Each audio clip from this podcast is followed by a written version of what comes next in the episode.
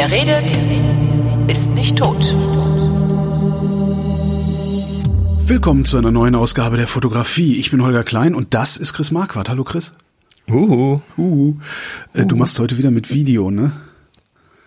Wir machen heute, das, das hat letztes Mal ganz gut funktioniert. Also nur, nur den Teil, wo man auch was sehen kann, Ja. äh, den wird es als Video geben.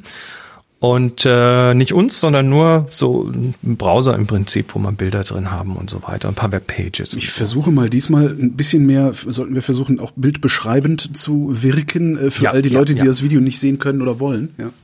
ja, das tun wir. Das tun wir. Für den Fall, also kann auch sein, dass wir es nicht tun, weil äh, mal gucken, wie wir es hinkriegen. Ich bin jetzt gespannt. Also ich habe das Browserfenster offen, das ich offen haben muss, um mit dir. Naja, das ist ich, eine meiner ersten ersten Doppelmoderationen im Radio. 1998 war das bei Fritz. Aha. Stehe ich mit dem Kollegen Stefan Michme nachmittags im Studio und, ne, so, und so eingerufen, war wirklich meine erste Woche, muss das gewesen sein, oder zweite vielleicht. Und damals waren Jojos the big thing. Ja. Und wir hatten so einen Jojo-Meister im Studio, die, die dann ja so komische Kunststückchen machen und so Pyramiden und, und sonst irgendwie was. Und ich war Co-Moderator, Stefan fährt die Sendung und der Jojo-Typ steht neben mir und macht und so Figürchen und alles mögliche. Und Stefan sagt, und Holger, beschreib doch mal, was er da macht. Und ich war so fasziniert davon, dass ich gesagt habe, richtig gutes Radio dass ich, gemacht. dass ich gesagt habe, dass ich, das best, ist einer der geilsten Radiodialoge ever, glaube ich, dass ich gesagt habe, das ist so faszinierend, mir fehlen die Worte. Stefan, Stefan antwortet, was machst du dann beim Radio? Naja, wir, wir tun unser Bestes, Ach, ähm, um, um das, um das äh, zu einer guten ähm, Experience für alle zu machen, auch die, die nur hören. Aber wer es, wer es jetzt äh, auch äh, sehen möchte, was wir tun, also wie gesagt, äh, nur so der Browser mit paar Fotos und Zeug, dann äh, gibt's da noch einen Link in den Show Notes. genau. Und ähm, aber nur den Teil, nur den Teil. Also ab jetzt quasi. Ab jetzt. Bitte schneiden, bitte schneiden. Wir, wir fangen vorne an. Naja, es ist, es ist, äh, es, es sind gerade zwei Events, die so, naja, so Jahrestage, naja, nicht Jahrestage, sondern so bestimmte Tage und Wochen werden ja manchmal ausgerufen, ähm, um irgendwas zu feiern oder zu zelebrieren, zu, zu tun. Und äh, so gibt es gerade jetzt, während wir aufnehmen, also die ist schon rum, wenn das Ding rauskommt. Oh, schade. Ähm, Sollte das jetzt ein Seitenhieb sein oder liegt es einfach nur daran, dass sie in einer Stunde aufhört? Nee, das liegt daran, dass ich zu doof bin, äh, zu doof gewesen bin, das letztes Mal schon zu bringen. ah, okay. Aber macht nichts, weil die kommen wieder. Das sind ja jetzt so jä- jährliche Sachen. Also die Polaroid Week zum Beispiel. Ähm, die, ja, die feiert äh, das Polaroid und also sprich den Instant-Film. Und ähm, das Ding ist mir jetzt erst wirklich bewusst geworden, obwohl ich mich ja schon länger mit dem Thema beschäftige. Ähm, das gibt's seit 2006. Das fing also damals an mit Roid Week 06 und ähm, das Ganze hat sich damals so im, im, im Flickr quasi entwickelt als eigene Flickr-Gruppe. Also die Roid Week ist eine, äh, ja, hat angefangen damals mit 84 Leuten, die haben 184 Fotos da gepostet und dann äh, diskutiert man und zeigt sich gegenseitig. 100, äh, 184 ist aber Zufall, die Zahl, oder bedeutet das irgendwas? Nö, das hat gar nichts zu sagen. Okay, okay. Das ist einfach nur, das ist. Äh, ich habe das deshalb gesagt, weil das mittlerweile, das also seither jedes Jahr, jedes Jahr eine neue Flickr-Gruppe dafür. Äh, jetzt sind sie mittlerweile bei bei 338 Leuten angekommen, haben 1000 Bilder Ja. bis jetzt für die Polaroid Week 2021. Die geht noch bis zum 24. April. Wir nehmen am 22. auf. Da wird also noch einiges zusammenkommen. Ja, und das sind äh, Leute, die das Medium Polaroid, speziell Polaroid, nicht Sofortbild, sondern Polaroid, Ja. äh, äh, mögen, lieben, feiern, benutzen. Was ist der Unterschied zwischen Polaroid und Sofortbild in diesem Sinne jetzt also an der Stelle? Ja, Sofortbild ist der Gattungsbegriff und Ja, äh, Polaroid ist eine Ausformung davon. Also Polaroid äh, ist das erste Instant, das erste Sofortbildformat, was es wirklich gab. Äh, das hat damals äh, Herr Edwin Land ähm, Genau. erfunden. Das hat mich in meiner in meiner Jugend hat mich das fertig gemacht. Ich habe mir gedacht, wa warum ist das eine Landkamera? Was? Warum heißt die Landkamera? Das genau. Ich habe das ist das ist das ist von der Geschichte her ganz interessant. Also der Land, der war Wissenschaftler, Erfinder, äh, hat äh, Polaroid heißt das deshalb, weil es mit was das war, weil seine Firma ursprünglich polarisierende Folien erfunden und entwickelt hat, also um Licht zu polarisieren. Ja. Das ist das, was heute in jedem LCD-Bildschirm drin ist. Mhm. Ne, das sind polar, polarisierende Folien drin. Und äh, der hat das quasi äh, entwickelt. Ähm, äh, die Firma gab es schon irgendwie seit Anfang der 30er, 1930er. Und die, die Legende sagt, dass er 1944 seine Tochter fotografiert hat und die dann gefragt hat, warum sie das Bild nicht sofort sehen kann. Ja.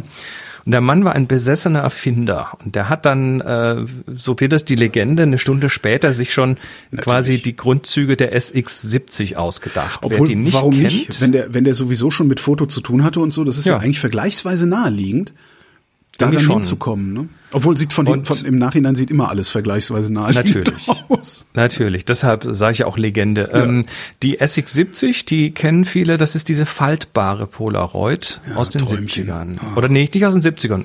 Ja, nee, doch, ich glaube, die kam ja, weiß nicht genau, wann die kam. Auf jeden Fall hat er irgendwie drei Jahre dran rumgebastelt, hat dann 1947 seine erste Demo von dem Ding gehabt und 48 kam die raus und war die Landkamera.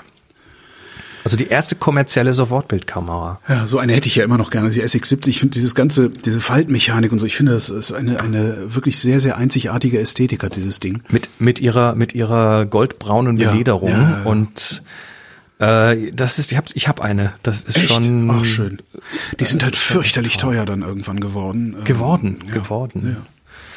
Naja, der, der Mann war heißt, so. Das heißt, ich darf, ich darf bei dieser Polaroid Week äh, ausschließlich Sofortbilder einreichen, die ich mit einer Polaroid-Kamera gemacht habe. So verstehe ich das, ja. Okay. Und ähm, gibt's überhaupt wie gesagt, andere? Ja, Fuji.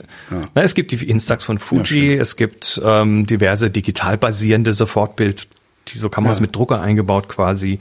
Äh, aber Instax, also Polaroid waren die ersten und Instax ist dann quasi nachher gekommen und funktioniert prinzipiell ähnlich. Dann hat ja, das, ja, irgendwann Polaroid äh, war dann irgendwann bankrott. Und dann hat ja The Impossible Project genau. quasi genau. die, die, letzte Fabrik von Polaroid übernommen in Holland und äh, die haben das dann quasi wieder aufleben lassen, mussten neue Chemie entwickeln, weil da Sachen drin waren, die in Europa nicht mehr zulässig waren. Und äh, jetzt mittlerweile ist es wieder Polaroid. Also die Marke Polaroid, der Halter der Marke hat quasi Impossible Project übernommen mhm. und äh, jetzt läuft das wieder unter Polaroid. Du kriegst Haben sie nicht auch eine SX70 neu aufgelegt oder so? Äh, nicht die faltbare, aber es gab eine neue okay. Instant Camera von denen. Äh, frag mich jetzt nicht, ich habe mit den ganz mhm. aktuellen mhm. bin ich überhaupt nicht mehr, äh, weiß ich nicht genau, aber ja, also, also der, der Land, der war so, man sagt so ein bisschen so der Steve Jobs seiner Zeit, mhm. wobei er eher Wissenschaftler und Entwickler war, aber eben auch ein Salesman. Wirklich besessen. Ähm, also man, man erzählt sich, dass er da irgendwie, wenn er mal eine Idee hatte, die dann auch wirklich am Stück durchgeschuftet hat, bis die äh, gelöst war. Also man redet davon, dass er dann schon mal irgendwie zehn Tage oder länger einfach durchgearbeitet hat, ohne seine Klamotten zu wechseln. Und man musste ihn immer das Essen bringen und ihn schubsen, dass er auch isst. Ähm, hier ist ein Zitat von der Wikipedia-Seite. He had a team of assistants. And as one team wore out, the next team was brought in to continue the work. Also er hat quasi Assistenten verschlissen. Und, äh, Wenn Sie bei mir anfangen wollen, bringen Sie sofort Ihren Nachfolger mit. So ungefähr. Also das war, das war tatsächlich wohl ein, ein bisschen ein Maniac, wenn er mal gearbeitet ja. hat und an irgendwas geknabbert hat. Ja, aber er hat halt, er hat halt damit Geschichte geschrieben. Ne? Das äh, Instant, und das hat ja heute noch seinen Charme. Ne? Du hast ein Instant-Foto, ist halt einzigartig. Das ist ein Einzelstück. Mhm. Und das ist natürlich. Sag mal so, cool. diese Videosache, die du da machst, verbraucht ziemlich viel Ressourcen. Bei mir ist gerade der Lüfter angesprungen. Braucht sie Ressourcen? Mach mal das Fenster kleiner. Mach mal das Fenster kleiner. Mach das Mach Logo. Mach den Browser da kleiner. Mach das Fenster kleiner, okay. Ja. Mal. Wie, und wenn ich das Fenster kleiner mache, dann verbraucht es nicht mehr so viel Strom und Gedöns? Dann holt er sich, dann holt er sich eine kleinere Auflösung von mir. Ach echt? Ach guck. Ja. Bin ich mal gespannt. Ja, ja, gucken. Mal gucken. Ansonsten rauscht es jetzt halt im Podcast. Das ist das Meer, an das ihr nicht fahren könnt. Du kannst es auch ausmachen und dann erkläre ich dir halt, was man da sieht. Weil ich, ich habe hier einfach ein paar Polaroid-Bilder ja. offen. Aber der, der Link dazu ist natürlich in den Shownotes und genau. alle können sich's angucken. Ähm, naja, und um dieses Instant-Zeug hat sich halt mittlerweile wirklich so, es ist nicht nur Kult, da hat sich, da haben sich ganze Communities drum gebildet, wie eben jetzt diese Polaroid Week. Und ähm, ist, ist interessant, wie sich es geschichtlich einfach auch bewegt hat. Also das, das äh, Polaroid war nämlich nicht nur einfach irgendwie so ein, ich knipse und haben sofort Bild, sondern mhm. Das wurde eingesetzt als Werkzeug in Studios zum Beispiel. Ne? So der Klassiker, du hast da eine, eine wichtige Studioaufnahme und du kannst ja das Film negativ, was du belichtest, kannst ja nicht sehen, ob es gut geworden ist. Mhm. Das heißt, äh, die haben ganz oft einfach hinten äh, von der Kamera das Rückteil genau. weggemacht mit dem Film, haben da Polaroid dran geflanscht, haben mit dem Polaroid ein Testbild gemacht, geguckt, ob die Komposition stimmt, ob die, äh, ob die Belichtung stimmt und so weiter und haben dann, wenn das alles richtig war, dann das richtige Bild gemacht. Mhm. Billiger und schneller halt. Ne? Ja. ja. Und äh, Polaroid war auch in, in, in anderen Bereichen ganz, ganz äh, interessant. Und zwar in Bereichen, wo, ja, wo Menschen das ähm, nicht selber entwickeln konnten, aber auch nicht wollten, dass andere Augen das sehen. Da reden wir von ah. äh, etwas riskanterer Fotografie, von Pornografie und so weiter. Ja, ähm, da hatte Polaroid auch sehr viele Fans, weil du musstest dann nicht irgendwie Angst haben, dass der Mitarbeiter ja, in der in der Firma, in der Entwick in, beim im Labor das dann quasi irgendwie überall rumzeigt oder so. Ja, oder die Bullen ruft, je nachdem, was du da veranstaltet hast. Ne? Aber das ist, also ist Porno, Pornografie war ja schon immer gut für Innovation. Ist ja im Internet ja. nicht anders. Ne? Ja. Ich glaube, in diesem Fall war es eher, dass die Innovation dann dort gelandet ist. Ich glaube nicht, dass, dass die Entwicklung von Polaroid durch die Pornografie getrieben war. Na, wer weiß, ob die nicht vielleicht dafür verantwortlich war, das Ding überhaupt im Markt zu halten oder in den Markt richtig zu spülen, weil das war ja nie billig, Polaroid zu machen. Nee, billig war das also, nie. Das war immer ein sehr, sehr teurer Spaß, ja. Aber es hat, es hat die, naja, da haben wir schon mal drüber geredet. Teurer Spaß heißt aber natürlich auch, dass jedes Bild dadurch einfach wertvoller wird. Ja. Weil du mehr Sorgfalt reinwirfst, ja. weil du genau weißt, wenn ich, äh, wenn du, wenn du heute ein Polaroid schießt, dann bist du halt ein bis zwei Euro los. Mhm. Und ja. Das musst du aber auch erstmal begriffen haben. Ich kann mich dran erinnern, dann in meiner Jugend irgendwann, also als ich mit dem Fotografieren dann schon mal so angefangen hatte, ähm, dann so ja, Ende der 80er muss das gewesen sein. Ähm, damals hatte ich mir dann auch irgendwann äh, eine Polaroid mal gekauft und die halt benutzt wie so eine Schnappschusskamera. Ja. Und das geht halt nicht. Weil das führt dann halt dazu, du machst das dann halt und stellst jedes Mal fest, ah, ist doch nicht so ein geiles Foto, ah, ist doch nicht so ein geiles Foto. Äh, hast dann irgendwie, keine Ahnung, was 100 Mark verfotografiert, hast wie 30 Bilder oder 40 ich, und dann sagst halt auch, nee, das lohnt sich alles nicht und dann ist das Ding tatsächlich in der Ecke gelandet. Ich, ich habe ja, ich habe, ich weiß nicht, ich, habe ich dir schon mal erzählt, die Polaroid-Geschichte von meinem Freund. Also ein, ein Freund von mir, der ähm, hat das mal tatsächlich so machen können, das Zeug wirklich so benutzen, wie heute das Smartphone benutzt wird zu fotografieren. Geil. Und zwar ähm, war der, äh, der hat studiert. Ja. Ich glaube, in Hamburg hat er studiert und hat, war dort, äh, hat dort gejobbt bei so einer Werbeagentur, die damals für Sega äh, in den Fußgängerzonen Werbung gemacht mhm. haben. Und äh, da war er und Kumpel, die haben dann zusammen diesen Job gehabt und sind dann haben haben VW-Bus bekommen.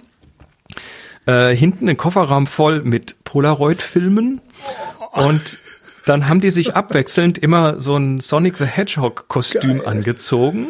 Ach so, einer, einer davon fotografiert und hat dann mit Kids ja. Fotos gemacht und denen die geschenkt. Also Super. Kid, Kid mit Sonic the Hedgehogs Polaroid Bild in Hand und dafür haben die halt hinten wirklich kartonweise Polaroid Filme gehabt und die haben die natürlich in der Fußgängerzone nie alle verbraucht. Ja.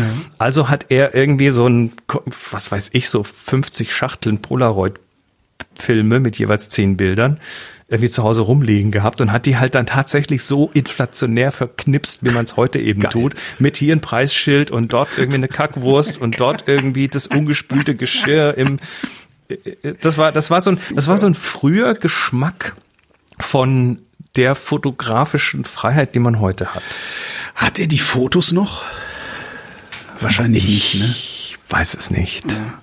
Ich weiß es nicht, aber es, es war wirklich eins, wirklich ein Abziehbild von dem, was man heute mit seiner Kamera so tut. Mhm. Oder mit seinem Smartphone so tut. War, war cool, war ein echt, echt befreiendes Gefühl. Ja, glaube ich.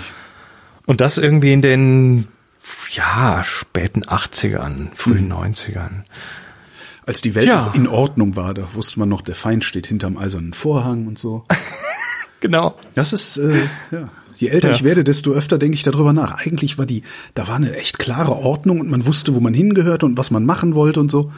Ich, hat, hatte auch was. Ich kann schon verstehen, dass Leute im Alter irgendwie ein bisschen sentimental werden. alter Mann. Ähm, Wenn es so weitergeht, wenn es so weitergeht, werde ich irgendwann rechtsextrem. nein, das wäre ja nicht.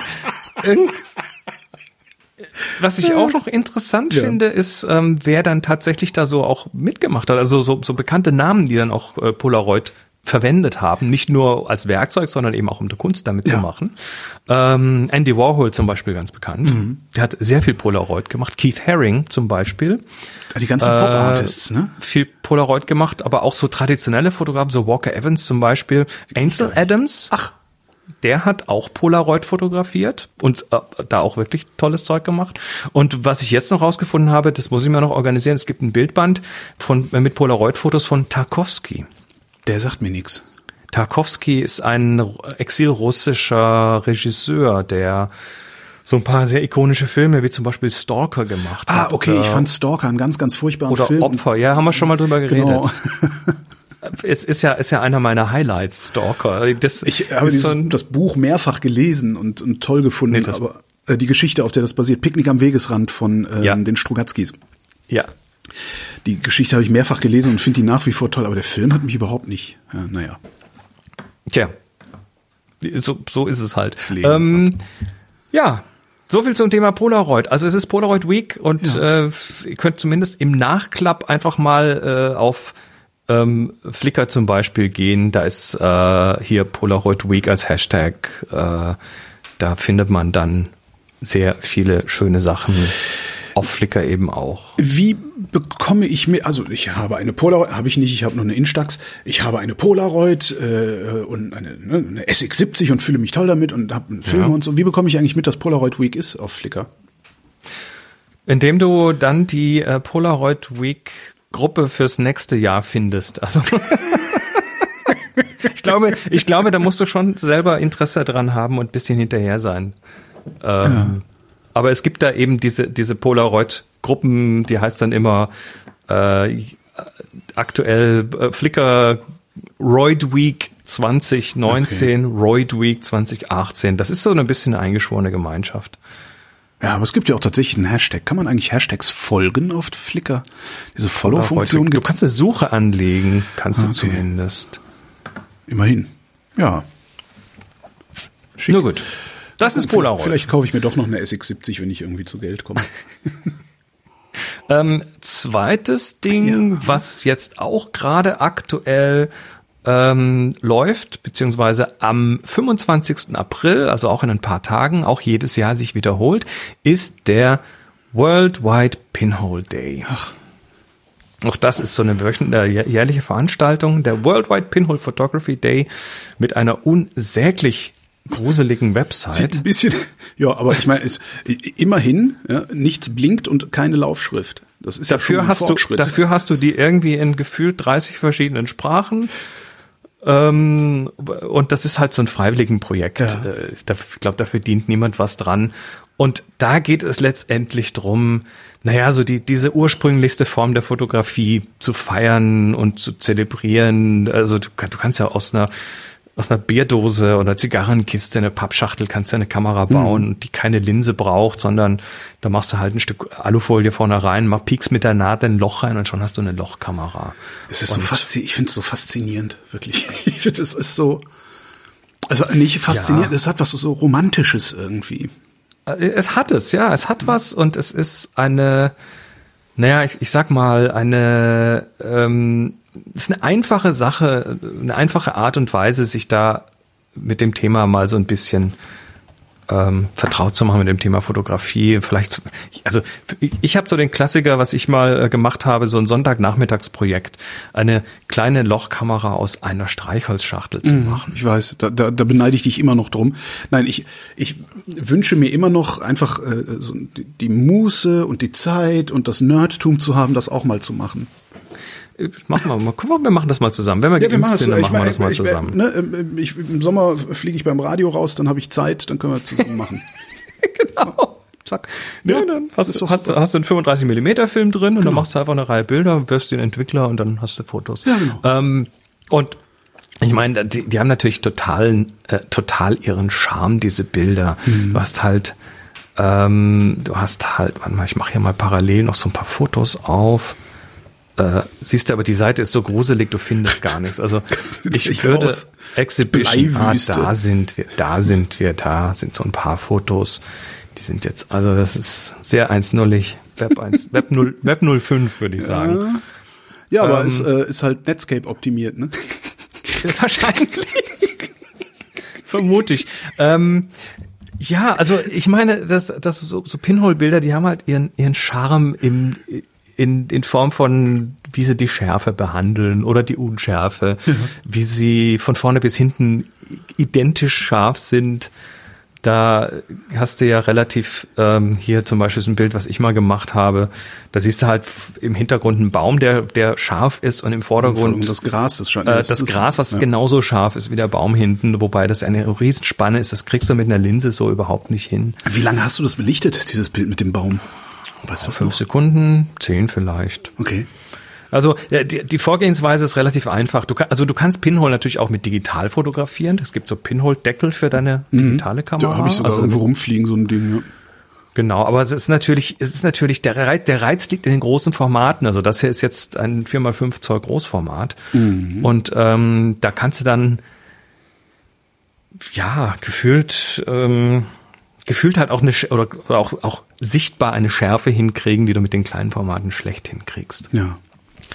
Und die weiten Winkel sind halt auch, du kriegst damit halt beliebig weiten Winkel hin quasi, weil die Brennweite von dieser Lochkamera ist so groß wie der Abstand zwischen Loch und Film. Du bestimmst also quasi durch, Okay, den, durch eine ja, Veränderung okay. des Abstands bestimmst du die Brennweite. Das heißt, wenn du einen Weitwinkel willst, was weiß ich, wenn du 20 Millimeter fotografieren willst, dann machst du halt den Abstand zwei Zentimeter und dann hast du einen super Weitwinkel. Wird dann zu den Ecken hin dunkler, ja, aber es ist halt, es, es, es lädt zum Spielen ein und man versteht hinterher vielleicht auch ein bisschen besser die Fotografie. Da Jo. fällt mir ein, es gab doch auch mal diese Sache, da hatten wir auch drüber geredet vor Jahren mal, ähm, so Filmdöschen irgendwo zu verstecken, äh, als, als Dauer-Pinhole-Ding sie. Ne? Solargraphie ist auch Solagraphie war das, ja. genau, das war das Wort, genau. Wo du, wo du in, in, in eine Filmdose oder auch eine Bierdose ein Stück Fotopapier reintust, Genau. also ein Positivpapier, was dann über Monate von der Sonne quasi belichtet wird. Dann siehst du so diese Bahnen der Sonne, die sich da irgendwie über das, übers Jahr halt verändern. War schon auch ganz cool. Äh, kommen wir zu was Digitalem. Was Digitales. Oh. Ich habe Mail bekommen ähm, von Philipp. ja. Und er schrieb, lieber Chris, erstmal vielen Dank für die lehrreichen Vrind-Fotografie-Folgen. In Vrind 1210 habt ihr über Computational Photography geredet, hat mir sehr gut gefallen. Ich wollte dich und Holgi auf ein Projekt aufmerksam machen. Ein neuronales Netzwerk, das Fotos anonymisiert, anonymisiert, indem es alle Gesichter in einem Bild durch künstlich generierte ersetzt. Na, wie geil ist das denn?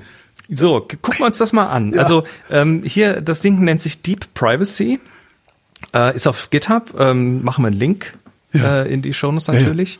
Kann ich das, kann ich das Ähm, bitte auf dem Handy haben?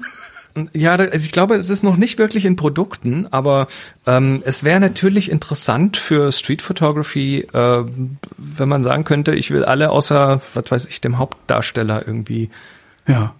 oder auf Konzerten oder oder äh, stell dir vor, du bist beim Kongress und Ja, aber machst Fotos, die hinterher alle anonym sind. wie erklärst du das den Leuten? Gar nicht. Genau. Ähm, da das bist, ist das du- bist Ding. du Also, wahrscheinlich bist du besser dran, mit irgendwem zu verhandeln, dass du ihn doch fotografieren darfst. Also so, Genau. hier, pass mal auf, ich habe hier so eine KI, ne? Und die KI geh mich weg mit Machine Genau. Learning. Ähm, nee, das, also das basiert auf äh, im Prinzip den Algorithmen, dem Style gern, das äh, this person does not exist.com, das haben wir auch schon mal drüber geredet, wo quasi eine AI ähm, Bilder von Menschen erzeugt, die es nicht gibt. ja. Ne? Also kannst du mit verschiedenen Parametern kannst du hier Menschen einstellen. So. Und das sind Fotos, die ähm, wirklich in der Regel sehr gut aussehen, sehr echt aussehen, aber halt diese Menschen gibt's nicht. Hast du nie, nie ein Privacy-Problem. aller. Weltsgesichter. Super. Aber wieso Ja, gibt also genau. ja gut, die gibt's halt nicht. Die sehen aber so Die aus, gibt's als würde sie geben. Ja, das ist ja der Trick dran. Wobei Ist jetzt vielleicht auch, weil ich es weiß. Nee, der ist, der, der sieht gut aus.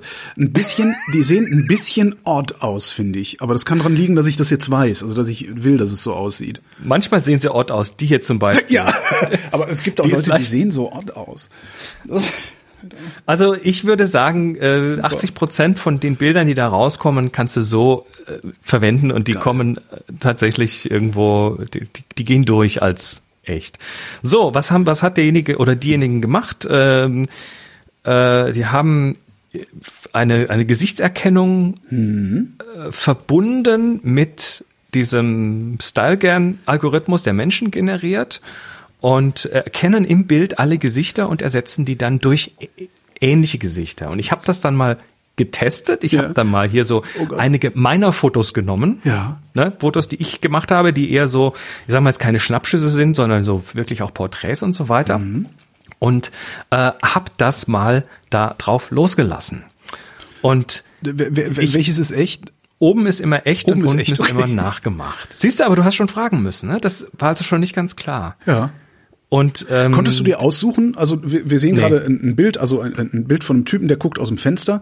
Äh, Im Originalfoto guckt er nach schräg links unten. Im Fake-Foto guckt er in die Kamera. Konntest du dir aussuchen, wo er hingucken soll? Nee, das kannst du nicht, aber das Ding, also äh, das ist jetzt der eine Link zu dieser Galerie. Wenn jemand jetzt das nur hört, dann schaut euch das mal an. Das ist Ja. nämlich wirklich faszinierend.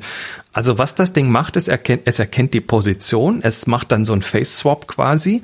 Ähm, und zwar nur die Gesichter, der Rest wird nicht angerührt.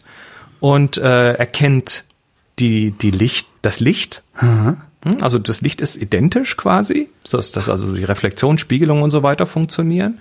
Ähm, erkennt die Hautfarbe und macht dann da ein in der Regel, ne, es klappt nicht immer, werden wir gleich sehen, aber in der Regel eben ein Gesicht, was passt in das Bild und was nicht auffällt als Fake in der Regel.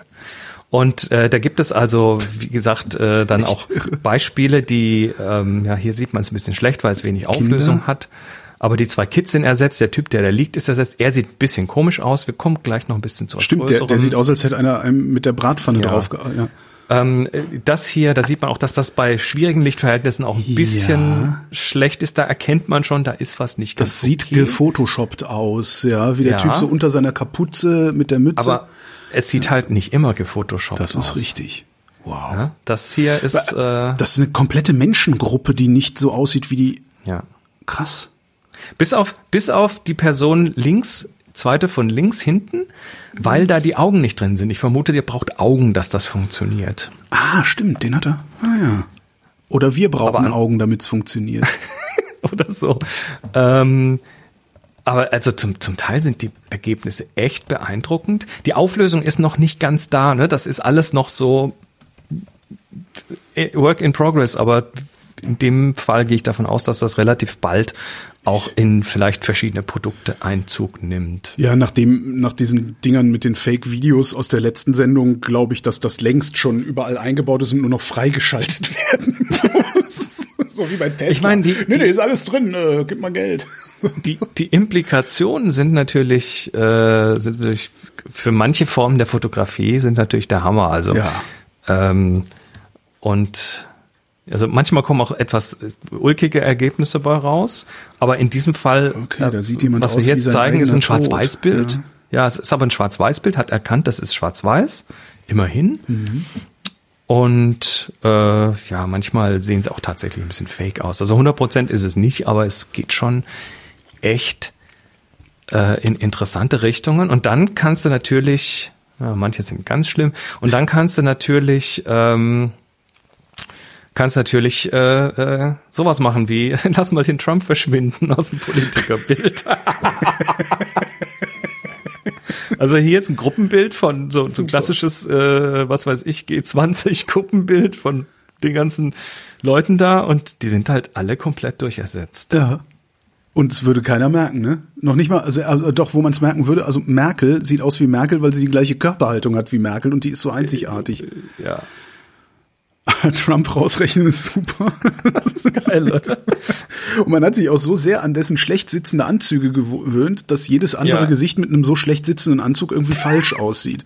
Auch ganz in Einstein. Ja. Ja, das ist, das ist, äh, das ist ja noch so ein historisches Bild von so einer historischen Konferenz, wo die ganzen äh, Einstein, Heisenberg Heisenberg und wie sie alle heißen, dann irgendwie da waren. Und auch das habe ich da mal spaßeshalber durchgelassen und dann ist halt, ja, dann Ja, ist da halt. Heisenberg, ähm, wie erklärst du das? genau. Super. So, Deep Privacy, also verlinken wir, das ist äh, 100% Nerd-kompatibel, das Ganze.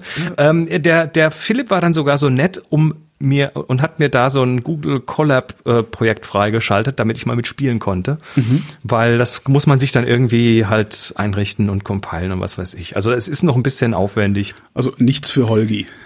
Äh, nicht nicht clicky bunti, sondern Okay, eher so ein ja. bisschen Basti, Bastel Basti, Bastel kannst du ein bisschen. Terminal und so. Entschuldigung. Hallo, ich bin Aber der Bastelbasti. Genau. Na gut. Lassen wir das äh, Thema Super. und kommen wir zum nächsten Bilderthema. Da ist jetzt auch noch das Video vielleicht interessant und zwar Mhm. die Bilderschau. Nee, Moment, es, also, ja, oder dann machen wir erst die Bilderschau, genau. Weil ich habe ja selber was fotografiert. Ach, du willst auch noch? Ja, genau. Du willst ja noch mal. mit Ich hab- den Ellenbogen ich hab- auch noch in die Genau, Sendung ich, rein. genau, ich, ich mach, ich mach manchmal nicht so Na gut. Wenn es sein muss, hier Genau. ist dein Flicker. Genau, da ist mein Flickr, die, die vier Schwarz-Weiß-Fotos da oben. Oh, cool. Ähm, das ist natürlich, äh, das ist, äh, wie heißt die App? Ich vergesse mal, Argentum, ne? Ansel Adams. Natürlich, du schießt ja mit nichts anderem. Ich schieße mittlerweile mit nichts anderem. Ich finde das, ich bin so begeistert von dieser, von dieser Ästhetik. Ähm, und ich musste, äh, ich hatte, ich, ich bin, äh, mein- meine Eltern sind durchgeimpft. Ich, ich hab, bin ein bisschen die Haarspitzen voll Antikörper. Da habe ich gedacht, komm, ich fahre meine Eltern besuchen, äh, super, yay. Und habe meine Techniktüte zu Hause vergessen und hab, ne, und musste halt hier arbeiten, äh, wie du gerade merkst. Und ähm, brauchte dazu äh, einen LAN-Kabelanschluss, also und hab meinen Adapter nicht dabei gehabt. Und versuch mal, also wenn kein Laden auf hat, ja, außer, also das einzige, wo du hin kannst, ist so ein Vollsortimenter, real, aber die haben sowas nicht, ne? So LAN-Kabel? LAN auf, also Ethernet auf ähm, USB-C. Ach so. Dann habe ich gedacht, vielleicht Apple, habe dann geguckt, ja, Click and Collect geht. Und habe mir dann äh, bei Apple so ein Ding gekauft und bin dann nach Köln gefahren äh, zum Apple Store, Mhm. die Click and Collect machen. Und dieser Apple Store ist im äh, unter anderem in Köln gibt's zwei im Einkaufszentrum, wie heißt das, Rheincenter in Weiden am Stadtrand Mhm. ähm, ist das. Und da läufst du dann durch ein, also das ist halt montags nachmittags. Ja. Da läufst du dann durch ein menschenleeres Einkaufszentrum. Das hier mag ich mit dem Pfeil, Der Fall ist geil, ne? Ja. der so, der so unmotiviert irgendwo hin zeigt. Und das ist halt super, eine super gruselige Atmosphäre, so wie im Zombie-Film. Da gibt's ein Foto dabei, äh, New Arrivals heißt es. Ähm, das ist halt so ein Herrenausstatter, ich glaube Ansons oder so, wo einfach ein komplett leergeräumtes Schaufenster ist. Äh, da hängt irgendwie ein T-Shirt, ein olles T-Shirt, eine olle Hose, ein oller Pulli und eine unmotivierte Puppe steht da rum und hat Klamotten an, ja, halt, hat halt irgendwelche Klamotten an, damit sie nicht nackt ist. Und das ist so, voll gruselig und ich bin echt so rumgelaufen, oh Ja. geil, knips, knips und hab dann hab's dann geschafft, sechs oder sieben Bilder zu machen. Und dann hat mich eine Security rausgeschmissen. Was? Meinte, was machen Sie denn hier? Sag ich, ja, ich, äh, ähm, ich war zum Apple Store und hab, äh, ja, wenn da waren, wenn Sie da schon waren, dann gehen Sie auch bitte raus wieder, weil das ist hier nicht Wegen Covid oder wegen Fotos? wegen Covid, wegen Covid. Ach wegen so, Fotos wegen weiß ich Fotos. jetzt gar nicht, ehrlich gesagt. Ja, du hast ja, du hast es ja mit, mit dem Smartphone gemacht, das interessiert keinen. Ja, wahrscheinlich. Aber das, da, da wäre ich ganz gerne noch ein Stündchen, äh, hätte ich, wäre ich da gerne noch rummarodiert. Einfach leeres Einkaufszentrum. Das ist schon, Das hast du selten. ja, das hast du selten. Also zumindest in, in, in Deutschland. Vor allen Dingen eins, das in Betrieb ist. Also es gibt ja in äh, den USA sehr viele leere Shopping Malls, also Dead Malls. Da gibt's Ja. auch extrem äh, so, äh, Fotos, sehr, sehr viele Fotos, sehr viele Videos, wo die Leute da auch unterwegs sind. Aber das ist ja ein voll ausgestattetes, äh, eigentlich schlummerndes, halt wie, wie sonntags. Nur der Unterschied Es ist nicht, es ist nicht aufgegeben, es ist nur, es schläft nur. es schläft nur und sonntags würden immerhin noch Preise bei den Cappuccino, bei der Cappuccino-Tafel stehen. Ah. Das fand ich auch so bezeichnend für die Zeit, in der wir uns gerade befinden. Da gibt's ein Café, da wird halt auch Käffchen angepriesen an so einer, an so einer Tafel, also unsere Tageskarte sozusagen. Ähm, aber die Preise sind weg. Da gibt ja eh nichts zu kaufen. Hat so, hat so ein Silent Earth Feeling, oder? genau, Silent Earth. Der Film, der Hammer. war, der, der hat mir, hat ja, hat ja damals mich sehr beeindruckt. Mich auch. Als ich ihn das erste Mal im Leben gesehen habe, habe ich den noch nicht mal ansatzweise verstanden gehabt. Und habe nur gedacht, wie cool, ey, keine alte Sau da. Ja, und der Wissenschaftler, ging es um ein Virus? Nee, das war das war ein Nee, das- Experiment, das- irgendein wissenschaftliches. Äh, Sie haben versucht, Sie haben versucht, äh, ein, ein ähm, praktisch ein Welt, ein, ein, ein Magnetfeld oder ein Induktionsfeld um den Globus zu legen, aus Sowas, dem du ja. an jeder beliebigen Stelle äh, kostenlos Energie hättest äh, entnehmen können. Und als sie es dabei sind eingeschaltet haben, dummerweise sind alle Menschen verschwunden, verschwunden, außer diejenigen, die im Moment des Einschaltens verstorben sind. Genau, so war das. Das ist auch eine total absurde, ja. Australischer Film übrigens. Ja, ja, der, der, wird dann ganz tief am Schluss noch. Ja, wo, ja, wo, ja. der, wo der rausfindet, wieso er eigentlich jetzt noch da ist. Ja. Ja. Silent Earth. Ich, die, dieses ikonische Bild am Strand. Äh, Quiet dem, Earth Mit, übrigens hieß Ah, Quiet, Entschuldigung. Das fällt mir auch gerade ein. ah, damn it. Ähm, dieses ikonische Bild am Strand, wie de, dieser Planet aufgeht oder dieser Riesenmond aufgeht im Hintergrund. Und, und irgendwie so noch so komische wolkenartige Dinger darunter ragen. Und Ja, das, ja. ist, ein- ja, ja, ist wirklich geil. Ja. Quiet Earth, natürlich. wie konnte ich nur? Schön. Bilderschau. Jo, Bilderschau, warte mal, umschalten. Ihr habt wieder toll Bilder eingereicht und äh, ich habe wieder äh, drei rausgesucht.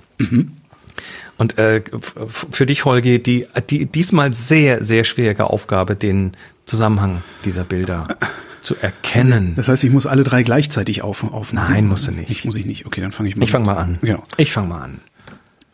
Ach so, ich muss die ja gar nicht aufklicken. Du klickst die ja auf. Ich Kannst ja gar nicht, ich brauche mich hier ja gar nicht beteiligen. Genau. Lehn dich zurück, lehn dich zurück. Das ist, ist alles äh, Kino für dich quasi. Ähm, das Oh, erste ist von ja Peter. Shownotes, dann muss ich das hinterher nicht machen. Genau. Das erste ist von Peter am Nebelmeer. Ähm, äh, fand ich schön. Das ist ein, ein, ich weiß nicht, ob es ein Luftbild ist oder von einem Turm runter oder von einem Schloss oder Burg oder was weiß ich, aber auf jeden Fall aus der Höhe auf eine Landschaft. Und das ist halt so ein zweigeteiltes Bild. Auf der einen Seite ist irgendwie die Sonne und auf der anderen Seite ist, ist äh, von links zieht so der Wolken, die Wolken rein, der Nebel rein oder zieht weg. Sehr geil. Nachdem. Sehr, sehr geil. Und das hat halt einfach was Bisschen schade, dass das ein Herbst- oder ein Winterwald ist, ähm, die Bäume schon sehr braun sind. Ja, also Sonst du hättest das, wenn das, wenn das jetzt noch so knallige äh, Frühlings-Sommerfarben hätte, wäre das noch geiler. Das, das hätte man natürlich jetzt auch irgendwie, ähm, ja, vielleicht, also es, es gibt natürlich immer noch irgendwas, was man hätte tun können. Ich hätte Ja, vielleicht versucht, auf der linken Seite den Nebel noch ein bisschen, dem noch ein bisschen mehr Struktur zu verpassen, dass das noch ein bisschen, äh, bisschen mehr Drama hat. Aber ansonsten, sowas sieht man ja nicht. Struktur verpassen äh, im Sinne von irgendwie Kontrast draufwerfen. In der Nachbearbeitung Mhm. ein bisschen, äh, bisschen den, den, bisschen runterziehen von der Helligkeit. Das ist so ein bisschen am Überstrahlen schon fast. Und dann, äh, dann hast du automatisch halt mehr, mehr von dieser Wolkenstruktur. Ist, das, ist das eigentlich ein, ist das ein, Fluggerät, mit dem das aufgenommen ist? Sieht ja, das weiß ich nicht. Das könnte auch von einem Turm sein oder von einem Schloss, von einer, von einer Burg oder sowas. Ähm, steht auch nicht viel nicht. Show Exif, da steht halt, dass es ein JPEG ist. Nun ja, geil. aber das anbrandende Nebelmeer an einem sonnigen Tag im November. Findest du, dass das krumm ist? Äh, ja, es ist, lehnt, lehnt so ein bisschen nach links runter. Ja, okay, so dann- gefühlt. dann- ja. Wobei, das kannst du nicht genau sagen, weil, äh, um das wirklich genau sagen zu können, bräuchtest du entweder äh, ein Gebäude, damit du die senkrechten Linien siehst. Ja, stimmt. Also die vertikalen. Oder du bräuchtest einen ordentlichen Horizont in Form von einem Meer oder sowas. Ja. Wenn da Berge sind, dann ist es schon nicht mehr ganz klar. Ja, aber trotzdem hat man ja das Gefühl, obwohl jetzt ist die Frage, ob, ob äh, wer hat's äh, gemacht? PK 210?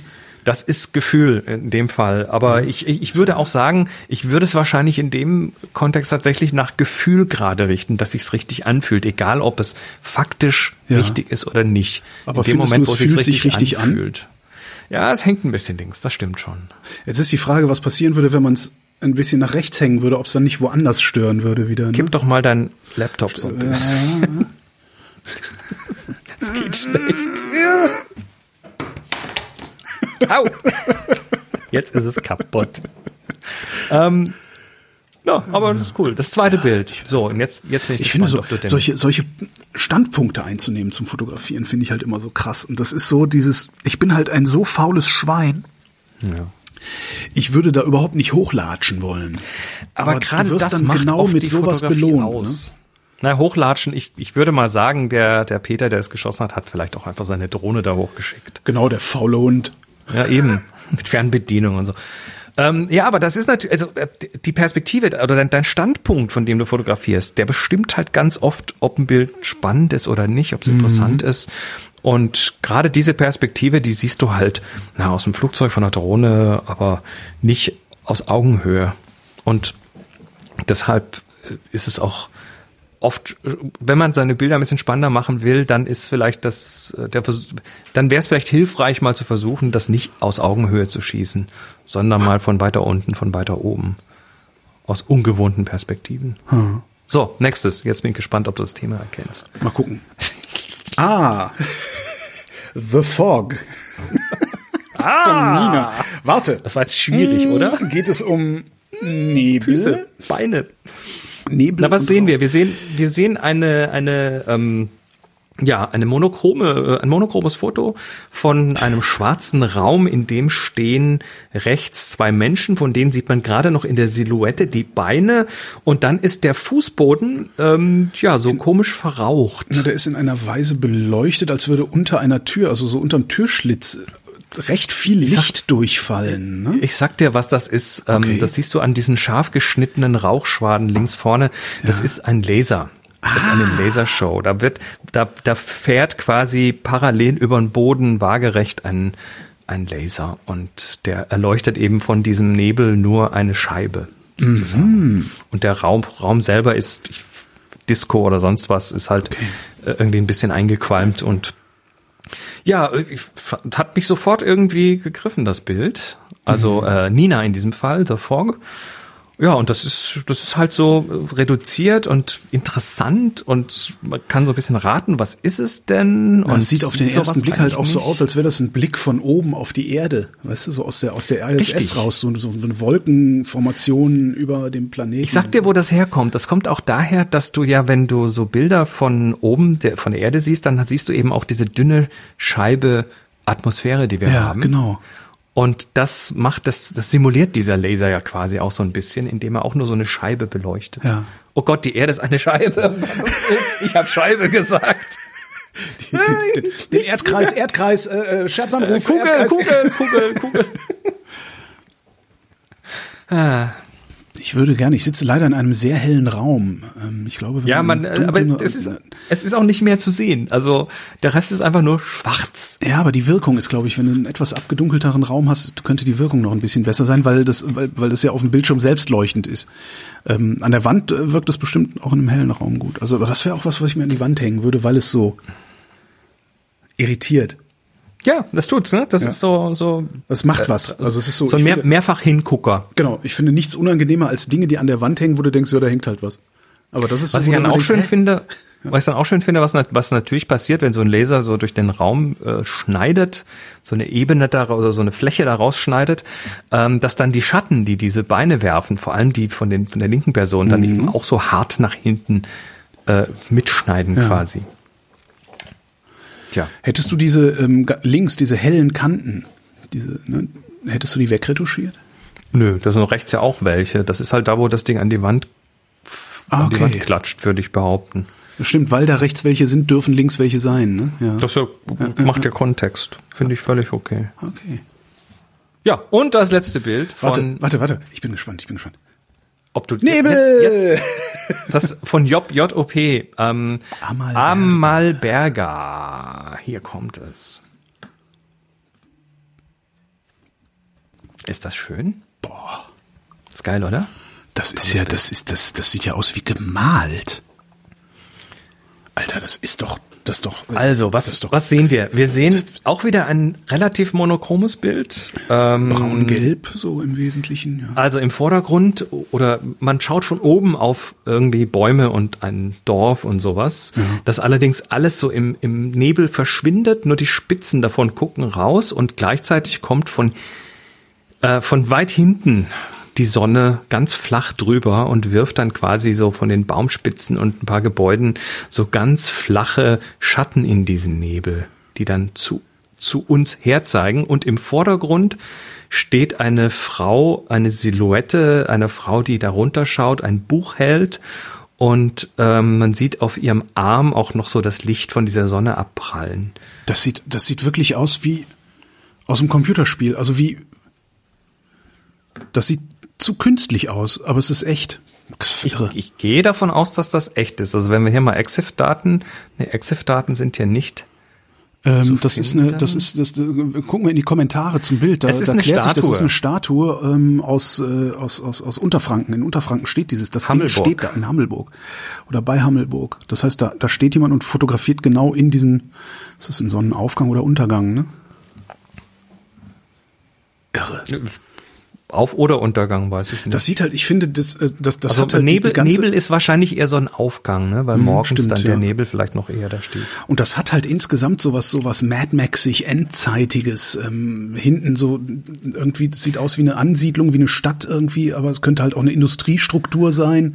Dann Ja. hast du dominant im Bild dieses, diese, diesen Nebel, der ja durch die Sonne gelblich Wobei das Mad Max, das leuchtet. assoziierst du, das assoziierst du doch nur, weil die Farbe so ein bisschen an Wüstensand Ja, ja, erinnert, klar. oder? Also, aber alles halt, Ja. ne? Also du hast halt, du hast halt dieses Wüstensandige, du hast diese Industriestruktur, du hast so eine einzelne Person, die da so hinguckt, der du sofort irgendeine, ja, irgendeine Sehnsucht unterstellst nach einer besseren Welt oder sowas, weißt du? Also das ist so, was das Bild in Du hast- meinem Kopf du hast zu gerade viel macht. Quiet Earth geguckt.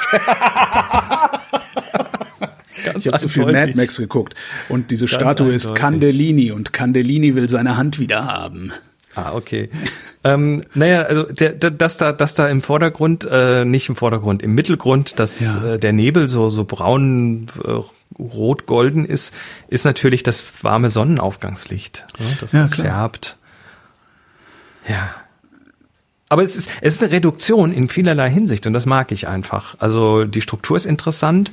Du hast allerdings wirklich nur so quasi äh, zwei, ja, vielleicht drei interessante Elemente. Also einmal die Silhouette vorne, dann die Bäume und dann die, ja, das Dorf oder was da ist.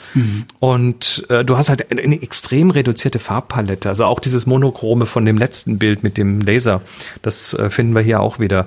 Das ist halt fast monochrom. Also du hast rechts oben in den Wolken noch ein bisschen was kühleres, aber ansonsten alles nur so warm durch die Sonne und das das reduziert das Bild einfach so macht's macht's er macht's ähm, er, er, erschließbarer, Oida. ich sagen. Ich habe einfach mal Video, ich habe einfach mal kurz schnell Amal, Amalberger gegoogelt und sehe einfach nur auf infranken.de. Ich verlinke das dann. Keine, ich, ich nur den, den Anreißer vom, von diesem Artikel. Das unerwartete Auftauchen der Frauenfigur auf dem Fels am Hammelberg sorgt für viel Aufsehen. Nicht nur die Hammelburger sind dem Mysterium auf der Spur. What? Ach, Das heißt, ist einfach da hat das Ding dahingestellt. Oder was? Der Künstler bleibt weiterhin unbekannt. Äh, Das erste Mal entdeckten Spaziergänger um Ostern 2000 herum eine Figur am Hammelberg. Sie wurde bald Amalberger genannt. Tja. 2013 war sie plötzlich weg. Ist ja krass. Das ist ja mal eine spannende Geschichte. Direkt mal Shownotes. Ja, gut. Damit beenden wir den Bilderteil und den Videoteil. Der Rest auf rind.de. Genau. Wir verlinken in den, in den Shownotes in dem, äh, im Videoteil Das- unten dann die Sendung. Ach so, nee, ich dachte, wir verlinken in den Shownotes, nee, wir verlinken in den Shownotes den Videoteil der Sendung. In beide Richtungen, aber ich Aber- verlinke auf dem Videoteil dann auch die Sendung, Ja, damit die Leute den Rest hören können. Weil jetzt kommen nämlich die Fragen. klickt einfach alle Links. So, jetzt kommt Genau, das sowieso. Auch, auch hier Subscribe und alles, wie man das halt bei Flickr, äh, bei YouTube so macht. Und ähm, jetzt kommen Genau, die lasst Fragen. einen Like da, ne? Lasst. Entschuldigung. Schön. Jetzt Luft holen. Herrlich. So viel Spaß für die paar Mark, du. Also, tschüss, tschüss Video. Wir Ah, machen ja. jetzt Audio weiter. Ähm, Genau, drück wir kommen zu den Fragen. jetzt. Wenn ihr Fragen habt, schickt Fragen. Wenn es keine Fragen mehr gibt, stellen wir die Sendung ein oder denken uns, stellen wir die Sendung ein. Strafe muss ja sein. Du darfst jetzt den, den Browser übrigens auch zumachen, Hab der bei dir gemacht, den Lüfter äh, angeworfen hat. Genau, habe ich, hab ich schon gemacht. Ich dachte so, ah, schnell Browser zu. So, die erste Frage kommt von Rainer. Hallo ihr beiden. Bei einem Besuch in der Viewfinder Villa zum Lichtworkshop, ja, Chris gibt Workshops, kauft Workshops bei Chris. Irgendwann mal wieder. Naja, du machst sie ja auch online. Ähm, Ja, das mache ich. Kauft Workshops bei, bei Chris, der lebt von solchen Sachen. Das ist richtig. Äh, Lichtworkshop hatte ich die Gelegenheit, die Vitrine im Flur zu bewundern. Da war es passiert.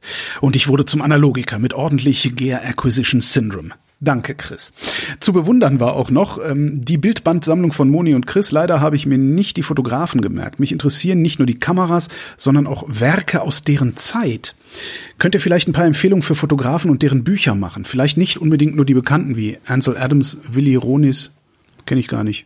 Willy Ronis. Oder heißt der Willy Ronis? Ich glaube, äh, ich glaube Ronis. Hm. Hm. Gute Frage. Fotografenempfehlungen. Ja. Ähm, wir hatten in der, war es die vorletzte Sendung oder so, hatten wir diese- diese Folge mit dem Bücherschrank. Genau. Da äh, würde ich sagen, geh mal auf äh, vrind.de und dann dort auf die Fotografie-Kategorie. Und in einer Folge hat der Holger auch verlinkt ein Foto von unserem Bücherschrank. Ja. Vor allem von der, äh, von der, da haben wir A, A ein paar Sachen besprochen und B ähm, sieht man da einfach die Foto äh, von unserem Bücherschrank. Ich guck mal, ob ich das auf die Schnelle finde. Nein, finde ich nicht. Und da pickst du dir einfach mal ein paar raus. Das ist ganz einfach. nee, es ist tatsächlich, es, es gibt so viele. Also jetzt zum Beispiel möchte ich mir unbedingt auch den Bildband kaufen mit den Polaroids von Tarkovsky. Ähm, ist das denn nicht, ist das. Ich, also die, ähm, wie soll ich sagen? Die, ich, ich verstehe, dass man solche Bücher haben will, aber reicht es nicht, die im Netz zu sehen, diese, diese Sachen? Oder ist das. Hat was an, ist was, ist was anderes, fühlt sich anders an. Okay.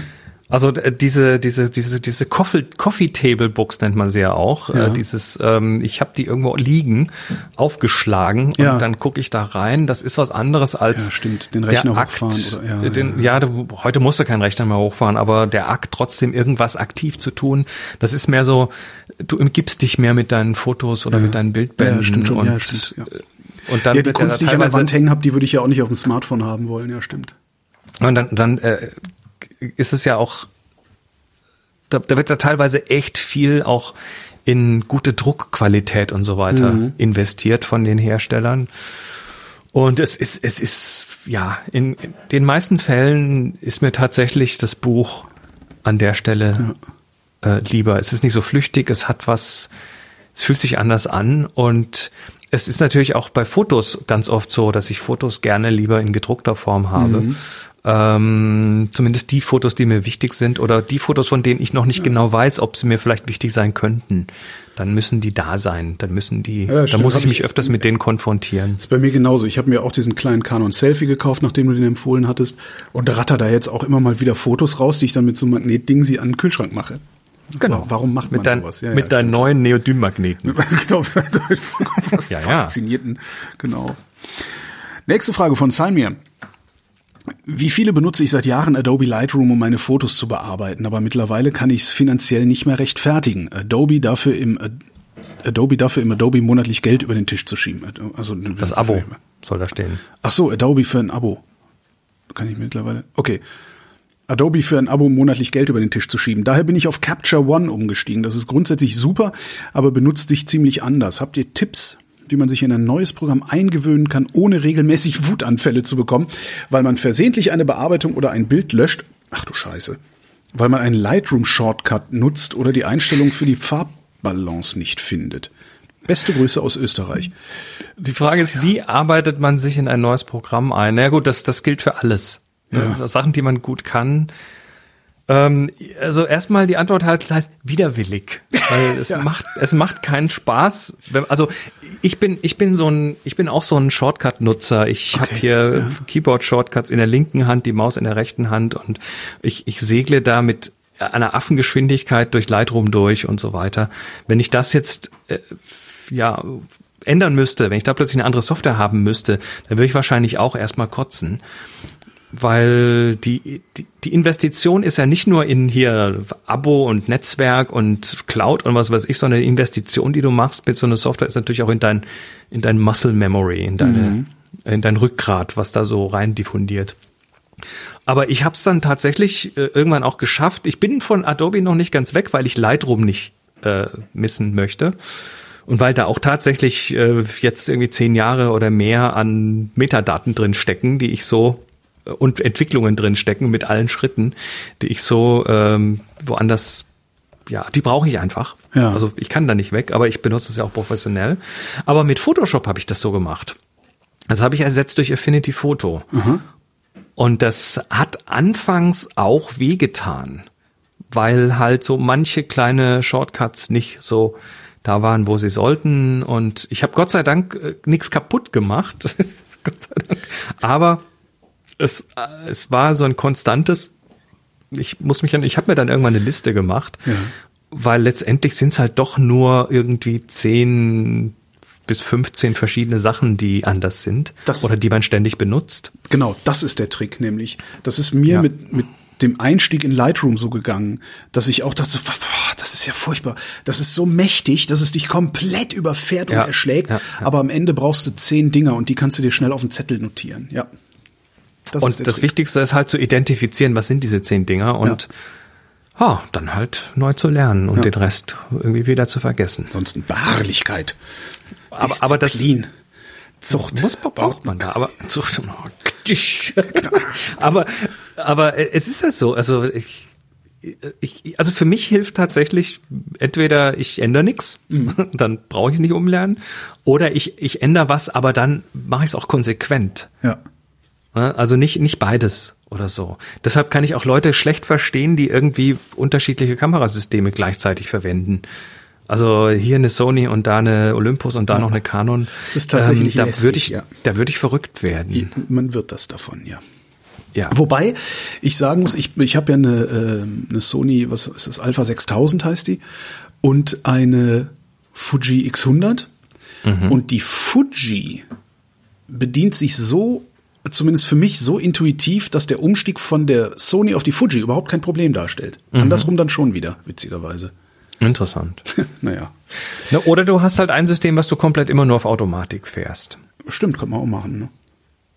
Oder es ist so einfach, dass man da nicht so viel einstellen kann, was weiß ich hier, Smartphone und so. Ja. Das ist dann nochmal was anderes. Aber wenn du tatsächlich, sagen wir mal, das anspruchsvoll tun willst mit Kontrolle und allem, dann ja. Na gut. Ja. Nächste Frage. Marcel wüsste gerne, welchen Fotografen wir so auf Instagram, Twitter und Co. folgen und warum. Oh weia. Meine Antwort ist niemandem. Ich, also ich habe auf Flickr folge ich halt ein paar Leuten, weil da, und da sind nur Fotografen. Auf, ansonsten, ich wüsste, ich wüsste überhaupt nicht, ob ich Fotografen folge oder nicht. Also wenn, auf, nee, ich wüsste es nicht. Also es kann sein, also, dass ich Fotografen folge, aber dann nicht, weil sie Fotografen sind, sondern weil da gelegentlich nette Bilder kommen oder irgendwie sowas. Ja. Aber, ja. Also ich, ich, ähm, ich habe das aber noch nie gehabt. Also ich bin auch immer, ich habe immer ein ganz, ganz großes Problem, äh, die Frage zu beantworten, wer denn meine Idole sind, meine Vorbilder, ja. an wem ich mich orientiere und so weiter, weil ich tatsächlich, ja, ich weiß auch nicht. Das, ich, ich mag andere Fotografen total gerne. Ich habe Bücher mit Fotos von anderen Fotografen, ja. aber ich, äh, ich, es ist jetzt nicht so, dass ich da irgendwie jemanden jetzt also irgendwie das letzte Ding von jemandem noch sehen müsste. Mhm. Und kontemporäre Fotografen oder Fotografinnen, nee, nicht wirklich. Nee, da, da, mhm. das ist, ist auch. Nee, wüsste Komisch, ich auch nicht. Ne? Also es ist, ich habe auf Flickr, Weil es gibt, aber, es gibt aber auf Flickr, die Leute, mit denen, denen du, den, auf, auf Flickr folgst du schon Leuten, oder? Ja, schon, aber das hat, das hat natürlich wieder so eine Social Network, Network Komponente ja, ja. und da folgt man eben auch Leuten, weil man sie gerne mag und nicht nur und nicht so. unbedingt, weil man nur ihre Fotografie gerne mag. Ach so, nee, das ist schon so, dass ich bei Flickr da gibt's folge. durchaus Leute, denen ich folge, weil ja, weil ich sie halt kenne oder so ah, ja. und wo ich dann aber ja, die Fotografie ist dann nicht immer ausschlaggebend. Das ist bei mir ganz anders. Also bei Flickr folge ich wirklich Leuten, wo ich äh, dann zumindest mal so in den Fotostream geguckt habe und dachte, oh, der macht aber schöne Fotos oder die macht schöne, hat einen schönen Blick oder so äh, und den folge ich dann. Ja.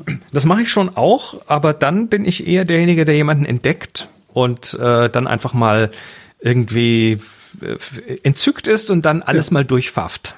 Ah, so. okay, ja, ja, ja. Das sind dann, das sind dann irgendwie, das dann rappelt bei denen irgendwie zehn Minuten lang das Telefon, weil sie Notifications bekommen. Das hm. schon wieder ein Pfaff und noch ein Pfaff und noch ein Pfaff. Aber ja, das ist, bin, ich bin da wahrscheinlich auch nicht typisch. Ah, typischer Fotograf. Total. Henrik schreibt, ihr hattet vor ein paar Folgen über Fotografie in Computerspielen geredet. Beim aktuellen Spiel Cyberpunk 2077 gab es einen Fotowettbewerb. Vielleicht schaut ihr mal kurz rein, die Fotos sind wirklich toll geworden. Allgemein finde ich die Atmosphäre im Spiel sehr gelungen mit viel schönen Locations. Wo bist du gerade? Ach da, du bist eins runtergerutscht. Ich bin nicht eins runter. Oh, Verzeihung, ich bin eins zu weit. Aber okay. Aber vielleicht sollten wir diese Frage sowieso nicht als Ja. Frage beantworten, sondern beim nächsten Mal in diesem Videoteil klären, oder? Ähm, die Frage mit dem Cyberpunk 2077 Ja. meinst du? Also das ist doch eigentlich, Ähm. wo man mal reingucken will. Vielleicht schaut ihr mal kurz rein, die Fotos sind wirklich toll geworden. Oh, Ja, ist jetzt hier so ad ad hoc schwer zu machen. Genau. ich mache ich mach da mal einen Marker dran. Genau. Dann springe ich jetzt wieder eins hoch. Äh, Frage von Stefan. Frage an den Weitwinkelexperten. Also an Chris.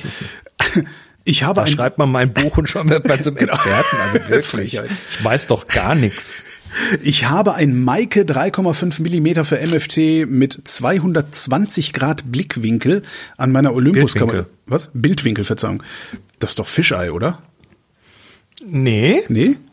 Fisch, Fischei hat, hat, hat ja ge gekrümmte Linien und Okay. äh, ich glaube, das Maike 3.5, meine ich jetzt, müsste theoretisch gerade Linien haben. Wie halte ich die Kamera, damit weder meine Finger noch meine Füße auf dem Bild sind? What? Ich meine, 3,5 Millimeter ist schon extrem. 220 Grad. Und, ah nee, halt, stimmt nicht, ist ein Fischei, ist ein Fischei, ist ein Fischei. Ich nehme alles zurück und behaupte das Gegenteil. Okay. Es ist ein Fischei, weil einmal googeln Maike 3.5 mm und äh, Bildersuche und dann siehst du lauter kreisförmige Bilder. Ja, ähm, wie kriegt man Bilder hin, ohne dass die Finger oder die Füße auf dem Bild sind? Äh, Nicht, nicht einfach, nicht einfach. Weglaufen. Ähm, naja, also das Problem ist, dann hast du halt irgendwie ein Stativ und hast das Stativ mit drauf. Ich habe da tatsächlich, äh, also äh, erstens, wahrscheinlich muss man einfach damit leben, dass die Füße drauf sind. Wenn man das Ding nämlich gerade halten will, dann sind die drauf. Also 220 Grad Bildwinkel Geht gar nicht ist halt, schaut halt nach hinten, das Ding. Ähm, aber ich habe mal jemanden gesehen, der hat äh, mit zwei solchen Kameras mit ähnlich weiten Objektiven ein äh, Video gedreht, ein 180 Grad, äh, ein, ein 180 Grad Stereo-Video für so eine äh, für so eine VR-Brille. Ja. Ne, da hast du zwei Kameras nebeneinander im Augenabstand, die exakt in die gleiche Richtung gucken und äh, schießt dann damit zwei Videos parallel und hast dann eben ein, ein, ein, eine Halbkugel, die du nachher dreidimensional oder stereo abbilden kannst. Und ähm, was die gemacht haben, ist, die haben genau das gleiche Problem gehabt. Das Ding war einfach zu weitwinklig. Und was äh, Problem was die, die haben das gelöst, indem sie dann tatsächlich ein, ein großes, schweres Stativ genommen haben und oben dann so ein Ausleger, Ach du Scheiße. also quasi die Kameras aber- von hinten angeflanscht haben. Das Ding stand also so ungefähr so einen guten halben Meter von dem Stativ weg. Von hinten kam der, kam der Arm und da ging das. Dann aber, doch- dann, ich mein, ja. Ich nenne die Sendung Füße im Bild, habe ich gerade gedacht. Das ist ja furchtbar. Ist ja- Äh, ansonsten äh, natürlich der, also an, an dieser Stelle ähm, die Kamera ganz von der Seite mit spitzen Fingern halten natürlich und dann vielleicht mit dem Live-View hinten drauf, die dann am ausgestreckten Arm so nach vorne strecken. Ja, dann hast du auch so ein bisschen Abstand. Das könnte. Aber du hast dann immer noch, naja, du musst dann aber von hinten die Kamera halten. Du kannst sie ja noch nicht mal halten wie eine Kamera. Das meine ich, so, sofort so mit spitzen Fingern von der Seite quasi. Ja, okay. Ja, das geht, ja. Und dann aber bitte den Riemen um den, ums Handgelenk wickeln. Damit der, damit der A nicht runterhängt und B, falls man sie aus Versehen fallen lässt, dass sie dann nicht kaputt geht. Alter. Äh, Ja, Ja. geht aber. Manuela fragt, wenn man fotografieren kann, heißt das eigentlich, dass man fotografieren kann? Lass mich kurz erklären. Ein Freund von mir ist ein toller Architektur- und Landschaftsfotograf, aber er weigert sich, Porträtaufnahmen oder Menschen zu fotografieren, weil er, wie er glaubt, das nicht kann. Bei einem weiteren Bekannten ist es quasi umgekehrt. Könnt ihr es wirklich nicht oder ist das ein mentales Ding? Bei mir ist es tatsächlich so. Ich, ich glaube, dass ich mittlerweile ein ganz okayes Auge habe. Ich glaube, ich hatte auch vorher schon ein ganz okayes Auge. Vor allen Dingen für äh, ungewöhnliche Alltagssituationen. Aber sobald ich Menschen fotografieren soll, sind die verkrampft. Menschen Ja, du brauchst- reagieren du brauchst auf halt- mich falsch. Ja, du brauchst halt, du brauchst halt unterschiedliche Skillsets. ja, ne? ja. Also da, für Architektur, da musst du halt, da musst du halt toll komponieren, die Formen sehen und äh, in Szene setzen. Das Licht ist da wichtig, die Umgebung ist wichtig, ähm, die Geometrie und so weiter. Und für einen Menschen, ja, da musst du auch komponieren, aber da gehört halt dann plötzlich so eine Interaktionskomponente rein. ja. Die halt mit Architektur nicht hast. Du musst mit dem Haus nicht diskutieren. dann, da ist Timing dann plötzlich wichtig. Da musst du mit Menschen umgehen. Und äh, wenn du mal gute, gute äh, Porträtfotografen gesehen hast, dann oder bei der Arbeit beobachtet hast, dann merkst du auch, dass die ganz schön ganz schönes Ohr an die Leute ranquatschen, ja, weil ja, die, die reden extrem viel. weil du, du musst die, du musst die Menschen damit quasi ja irgendwie aus, aus ihrer Shell locken. Ne? Ja. Die Leute sind, sind vor der Kamera eh ein bisschen unsicher und dann ist deine Aufgabe halt auch, äh, die da rauszukitzeln. Und du willst ja den Menschen fotografieren und nicht seine Mauer. Mhm. Ne? Und deshalb ist das, das nee, das ist völlig normal, dass man eine Sache besser kann als die andere. Man sieht aber auch oft eine Entwicklung. Also viele, viele Menschen, die zum ersten Mal mit der Kamera, ernsthaft mit der Kamera unterwegs sind, äh, werfen sich halt auch tatsächlich erstmal auf so Stillleben, Architektur, Landschaften, weil die halt einfacher sind, weil die halt eben diese Sozialkomponente nicht brauchen. Ja. Und äh, das mit den Menschen, das ist bei vielen dann halt, also bei mir auch ähm, so, ein, so, so ein Skillset, was sich dann über die Jahre so entwickelt hat. Und mittlerweile kann ich das gut, aber äh, am Anfang war mir das auch so ein bisschen nicht geheuer. Mhm. Ja, ich weiß nicht, an Menschen komme ich immer noch nicht richtig ran. Ja. Naja. Max Warum wüsste reden wir gerne. denn dann hier? Was?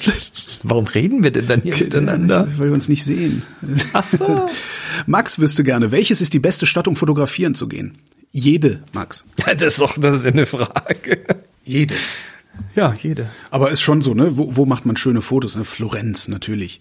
Äh, südlich Also- der Alpen, südlich der Alpen ist es wesentlich einfacher, angenehme Wohlfühlfotos zu machen. Zum Beispiel, weil das Licht da irgendwie schöner ist. Aber der, der, äh, ja. also jede Stadt hat was für sich, jede Stadt hat ihre eigenen Menschen. Und dann ist natürlich die Frage, willst du Street fotografieren? Genau. Ähm, dann machst du das am besten irgendwo, wo die Leute halt ein bisschen freundlicher sind. Ähm, willst du, äh, was weiß ich, interessante Innenhöfe fotografieren, das kannst du am besten in Wien machen.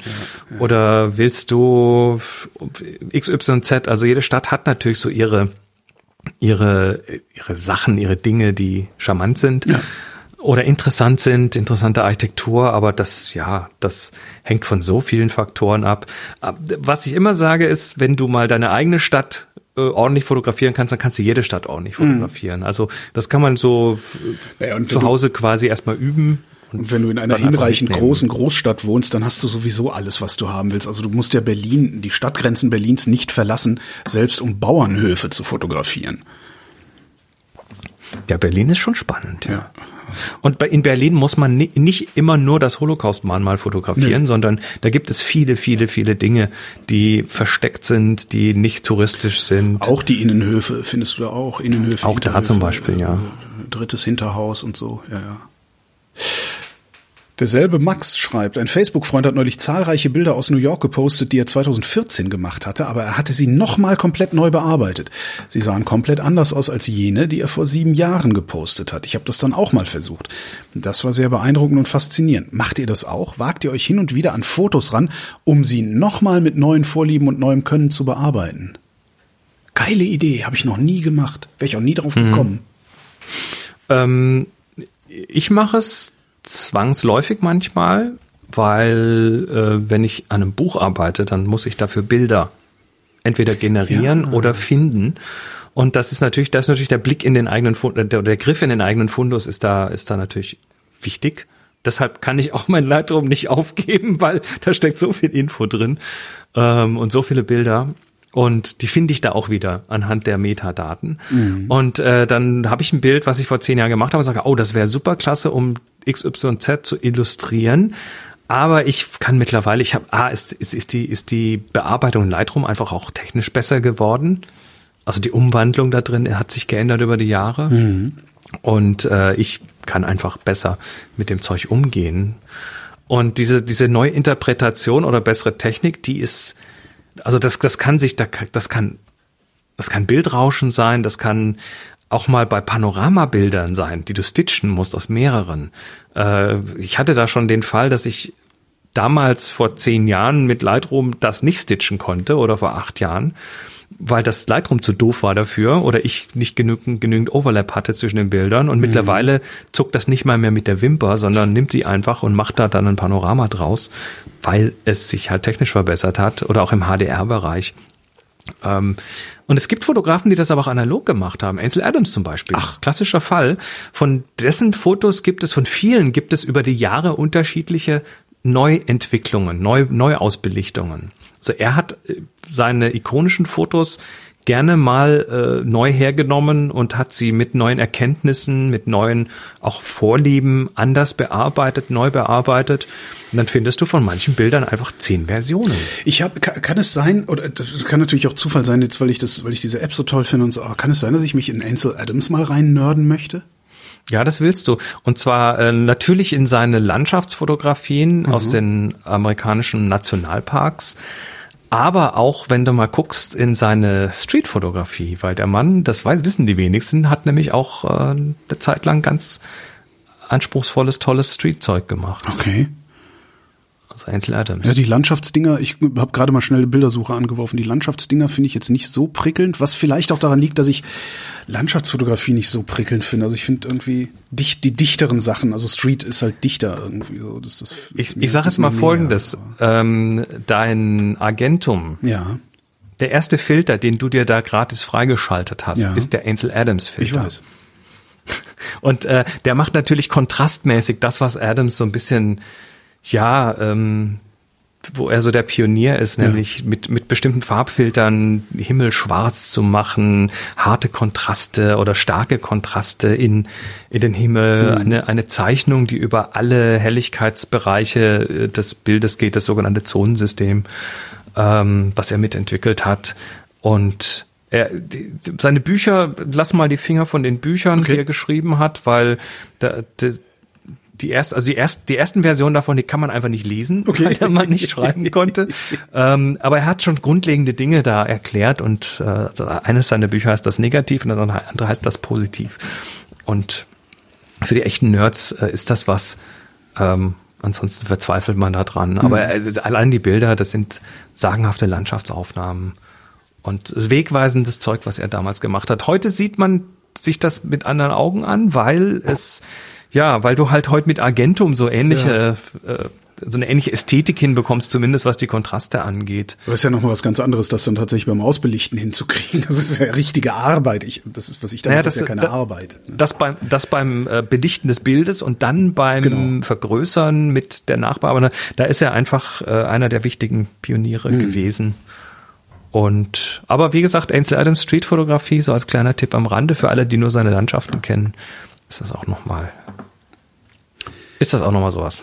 Karl fragt, kurz und knapp, anspruchsvolles Fotografieren mit dem iPhone 12 Mini. In Hike, also HEIC oder JPEG. Was ist ein Hike? Hike ist der High Efficiency Image Codec. Das ist Kenn ich gar äh, nicht. Ja, das ist ein Codec, der ist, glaube ich, open. Den hat Apple seit ein paar Jahren quasi als Default eingebaut. Mm, In der Regel, wenn du es exportierst nach draußen, dann macht er da aber JPEG draus, weil das Hike nicht überall supported ist. Aber es ist einfach ein effi- effizienterer Codec, der mehr äh, oder der bei weniger, nee, der bei gleichem, bei gleicher Qualität kleinere Daten macht. Also was wie FLAC. Für ja, also ähnlich. Nur, nur Hike ist halt noch höher komprimiert, ist glaube ich lossy, aber das geht auch lossless. Und es gibt dann da basierend drauf den HEVC, das ist, oder Hike ist glaube ich ein Teil von HEVC, das ist der High Efficiency Video Codec, auch H265 genannt. Den habe ich schon Ähm, gehört. Ja. Ja, das, das sind, oder zumindest ähnliche Dinge, die da miteinander spielen. Und äh, ja, also 12 Mini, Hike oder JPEG, wenn, dann würde ich wahrscheinlich Hike nehmen, weil es äh, ähm, ja, weil es auch noch ein paar andere Features hat als JPEG. Frag mich jetzt nicht genau nach den Details, aber ähm, du kriegst da, glaube ich, eine bessere Qualität rein. Aber was ich generell tun würde, wenn ich in Anführungszeichen anspruchsvoll fotografieren wollte mit dem iPhone, äh, dann wäre das eine, eine App zu nehmen, eine Kamera-App zu nehmen, die RAW schießt, weil das geht da auch. Macht das nicht Also da- die eingebaute mittlerweile? Nee, glaube ich nicht. Weiß ich nicht. Also bei dem 12 Mini nicht. Da gibt's ja jetzt dieses Pro RAW von Apple, dieses neue. Das kann aber nur das dickste von den Ah, okay, 12ern, verstehe. glaube ich. Okay. Ähm, nee, aber ansonsten ganz normales RAW. Hm. Und da benutze ich gerne Halide, Halide. Das ist eine Kamera-App, Warum benutzt du die gerne? weil die sich toll bedient. Okay. Also da hast du, da das slidest du mal eben, um die Helligkeit einzustellen, über übers Bild einfach von rechts nach links und so.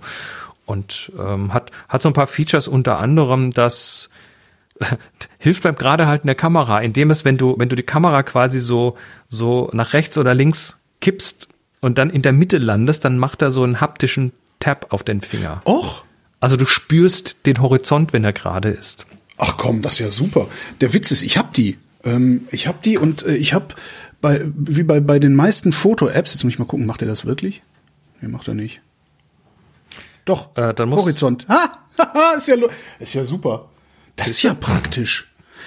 Ich habe immer das Problem mit diesen ganzen Apps, die die verlangen dann doch wieder zu viel von mir. Ich möchte und das, das ne, dann lieber so Agentum Klick. Ja, du musst, du musst dich so klein, ja natürlich, Agentum ist natürlich wirklich so, so die Quintessenz des, äh, des Einfachen, aber hier, da hast du halt, das ist jetzt das anspruchsvolle Fotografieren, Ja, ne? du hast stimmt, ja, mehr, mehr Einfluss drauf, du kannst mehr einstellen, du hast eben das RAW, du kannst auch Highlight schon mal so aus dem RAW so, ein, so, ein, so eine Entwicklung für dich machen lassen, Mhm. kannst es aber hinterher auch ganz einfach in, ja, auf, in Software bearbeiten, die RAW bearbeiten kann. Und was Zum mich ja wirklich Lightroom. stört beim Smartphone ist, ähm, es gibt keine Möglichkeit, also ich kann halt die eingebaute Kamera, also die eingebaute App, die, die, die Bord, das Bordmittel, äh, kann ich halt aus allen möglichen Zuständen des Telefons sofort aufrufen. Ja, die Convenience, die hast du erstmal nur mit der, Genau, also vom, vom, ich schade dabei. vom Home, vom, vom Lockscreen aus Genau. quasi. Deshalb ist das auch die meistbenutzte Kamera. Ich glaube, da gibt's auch mittlerweile schon länger mal Petitionen, die sagen, wir wollen auf dem Lockscreen auch die Kamera wählen können. Ja, zu Recht. Ja, ist aber halt nicht. So. Wie ich eben erzählte, ich bin zu Besuch bei meinen Eltern. Hier wird zeitig gegessen. Das heißt, wir müssen die Sendung an dieser Stelle beenden. Die Eltern sind schuld. Genau, immer. Die Eltern sind an allem schuld. Ähm, falls ihr Fragen habt, werft eure Fragen da ein, wo ihr den Link Fragen hierher findet im Blog zur Sendung vrind.de. Ähm, falls ihr Bilder in die Bilderschau einreichen wollt, findet ihr auch so einen Link da. In der letzten Sendung habe ich vergessen, die Links drunter zu posten. Habe ich jetzt gerade direkt schon mal dahin hingemacht, damit ich das nicht beim nächsten Mal wieder vergesse. Ähm, tja, und dann hören wir uns in spätestens paar Wochen wieder. Gib mal bitte keinen Zeitpunkt an. Ey, komm, die letzte habe ich doch super zeitig veröffentlicht. Nee, das ist gut. Wochen, Monate vor dieser Sendung habe ich die veröffentlicht. Es sind diesmal wi- wieder, wieder nur Wochen, bis wir Genau. wieder reden. Chris Marquardt, vielen Dank. Mach's gut. Und euch vielen Dank für die Aufmerksamkeit.